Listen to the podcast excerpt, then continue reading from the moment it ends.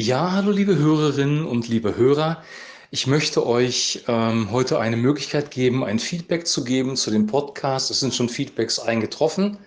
Ähm, allerdings gibt es auf manchen Plattformen keine Möglichkeit dazu. Deswegen heute per Sprachnachricht die Möglichkeit, ein Feedback zu geben. Das ist relativ einfach, nämlich einfach per E-Mail. Die E-Mail-Adresse ist dirkgrote7 at gmail.com. Und ich werde das jetzt buchstabieren, weil das ja auch auf verschiedene Art und Weisen geschrieben werden kann. Also folgendermaßen wird es buchstabiert. D-I-R-K G-R-O-T-E 7 at gmail.com kennt jeder von euch.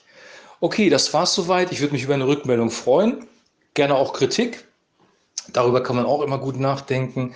Also beides, sowohl ähm, Lob als auch Tadel ist erlaubt. Und ähm, ja, ich wünsche euch eine gute Zeit und wir hören voneinander. Bis dann. Tschüss.